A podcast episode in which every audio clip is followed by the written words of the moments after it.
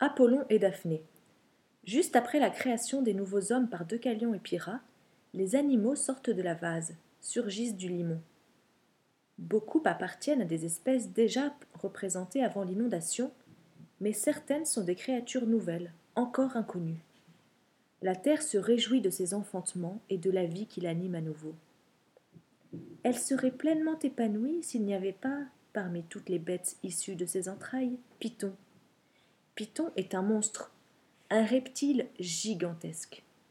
Né lui aussi de la boue, il déploie maintenant son corps puissant et visqueux au creux d'une vallée qui s'étire au pied du mont Parnasse. À l'endroit même où Deucalion et Pyrrha sont passés, un mois auparavant.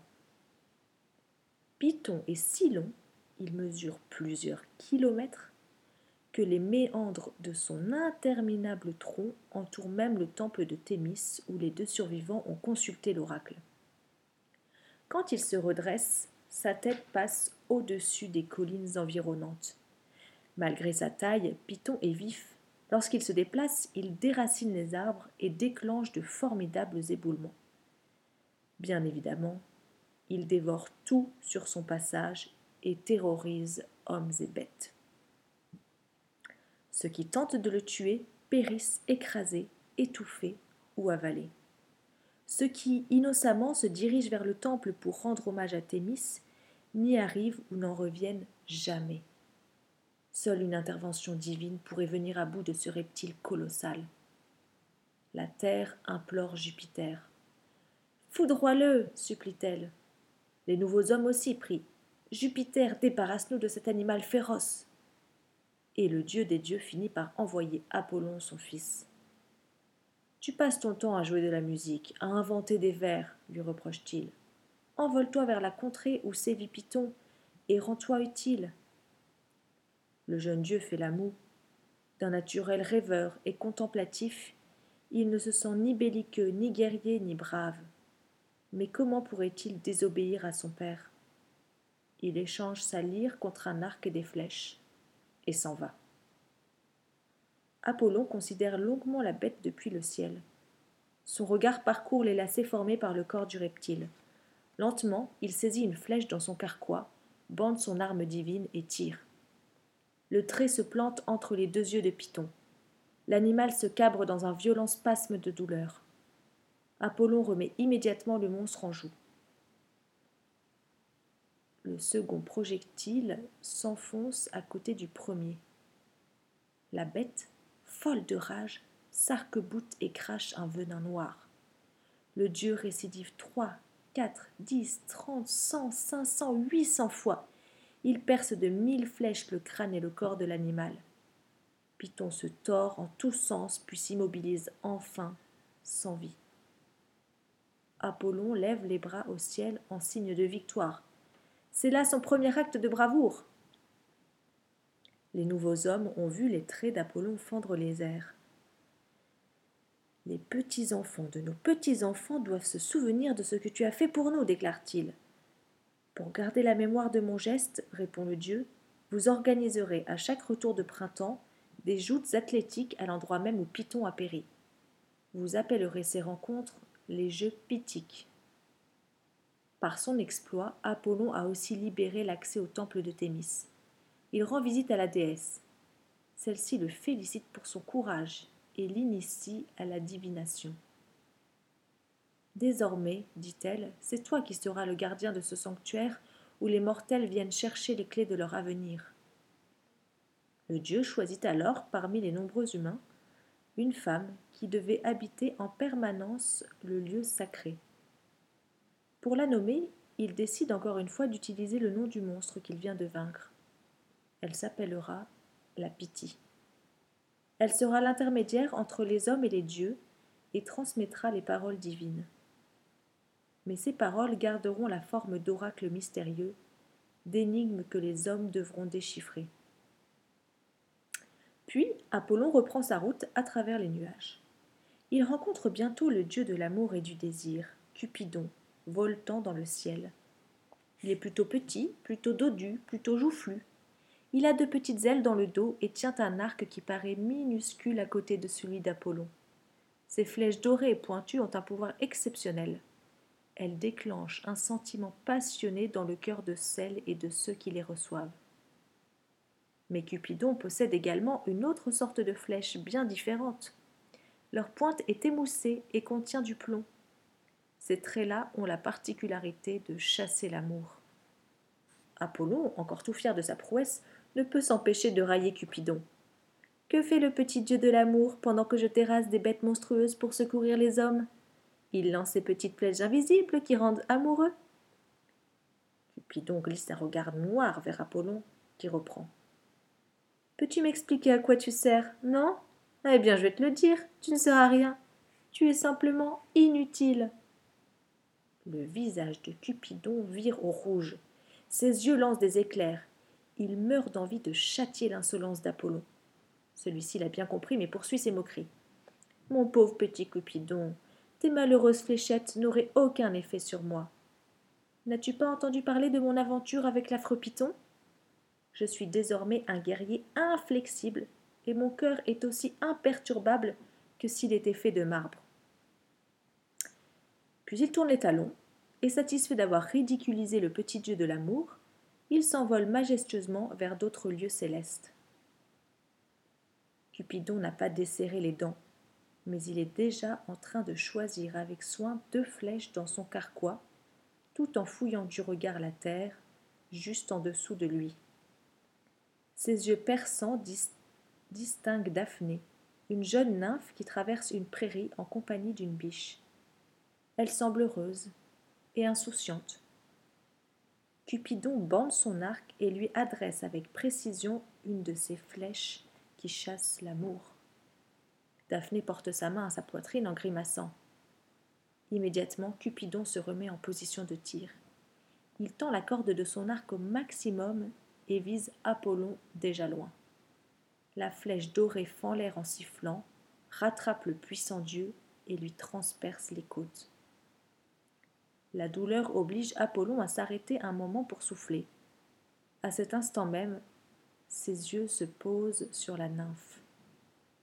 Dès qu'il la voit, son cœur se met à battre comme un tambour. Cette nymphe au corps frêle et aux allures de sauvageonne lui plaît. Elle lui plaît à la folie. Apollon la dévore du regard. Depuis le ciel, il observe le moindre de ses mouvements. Elle vient de quitter la prairie et pénètre dans la forêt. Elle tient maintenant la biche par le cou et l'embrasse.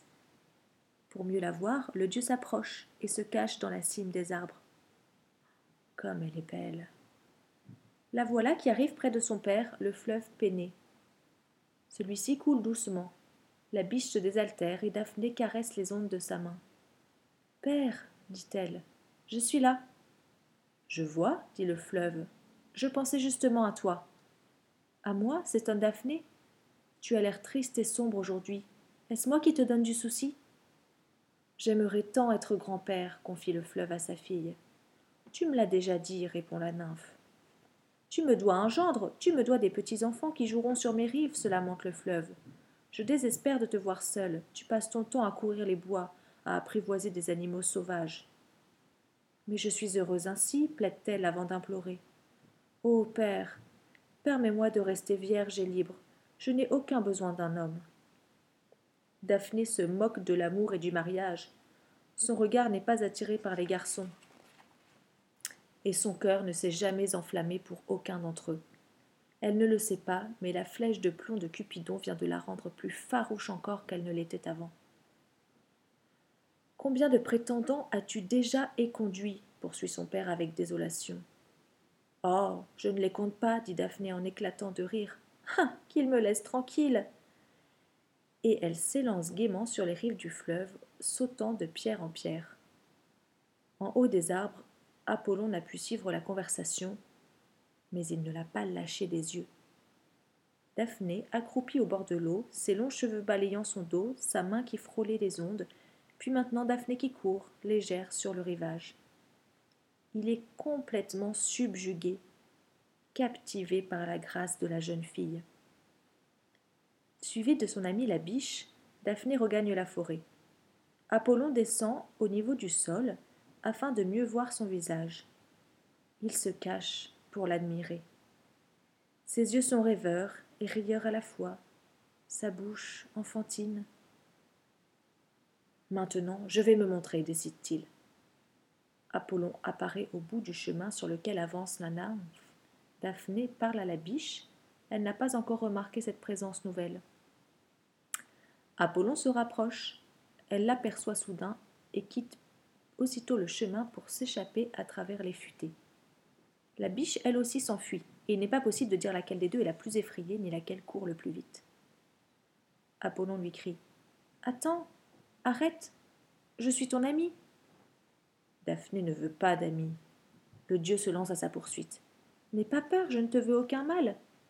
C'est l'amour qui me jette sur tes traces. Daphné accélère. L'amour, voilà un mot qu'aujourd'hui, à cause de la flèche de Cupidon, elle a encore moins envie d'entendre. Apollon s'inquiète. Tu vas trop vite. Prends garde de ne, pas tomber. Regarde, les ronces blessent tes jambes. Je ne veux pas que tu souffres à cause de moi. Daphné ignore les épines qui l'égratignent. Haletante, elle crie sans se retourner. Si tu éprouves pour moi des sentiments comme tu le prétends, laisse-moi en paix. Je t'aime trop pour t'abandonner. Au détour d'un buisson, Daphné change subitement de direction, mais sa ruse échoue. Apollon est toujours sur ses talons.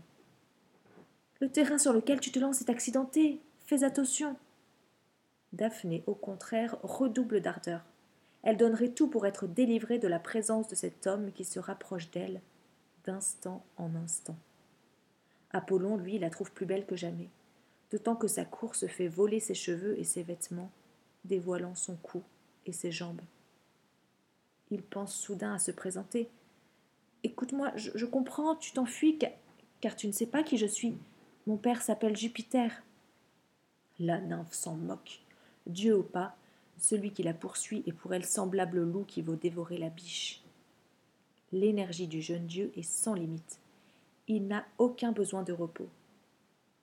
Tandis que la jeune fille, elle, est arrivée au bout de ses forces. Déjà, Daphné sent le souffle de son poursuivant sur ses frêles épaules. Déjà, la main d'Apollon effleure son bras. Désespérée, Daphné appelle alors silencieusement son père au plus profond de son cœur. Père, Père, si tu as vraiment un pouvoir divin, viens à mon secours et délivre-moi par une métamorphose. Je préfère ne plus être Daphné que d'être à cet homme. Père, si tu m'aimes vraiment. À peine a-t-elle prononcé ces mots qu'elle se sent envahie par une lourde torpeur. Sa peau se couvre rapidement d'une mince écorce. Ses cheveux se prolongent en feuillage. Ses bras grandissent et se changent en rameaux. Ses pieds, tout à l'heure si agiles, adhèrent au sol par des racines. Par amour pour sa fille, et malgré son désir d'avoir des petits-enfants, le fleuve peiné exauce son vœu et la transforme en laurier. Apollon, stupéfait, assiste à la métamorphose de Daphné. Il pose sa main sur le tronc et sent le cœur de sa belle battre encore sous le bois. Il enlace les rameaux, il embrasse le bois. Sous ses mains, sous sa bouche, il sent l'écorce devenir dure et rugueuse. Il recule, et toujours aussi fou d'amour, il déclare solennellement Puisque tu ne veux pas être mon épouse, tu seras mon arbre. Désormais, laurier, j'ornerai ma chevelure et ma cithare et mon carquois avec tes branches. Tu couronneras aussi les vainqueurs des jeux pitiques. Et puisque les cheveux de Daphné n'ont, semble-t-il, jamais connu les, ciseaux, ton feuillage sera perpétuellement vert, et il n'aura rien à redouter de l'automne. À ces mots, l'arbre agite ses branches nouvelles. Sa cime semble s'incliner vers Apollon, qui, les yeux baignés de larmes, le cœur bouleversé, murmure une dernière fois Je t'aime Comme un chant, le doux bruissement des feuilles lui répond longuement. Apollon a tenu parole.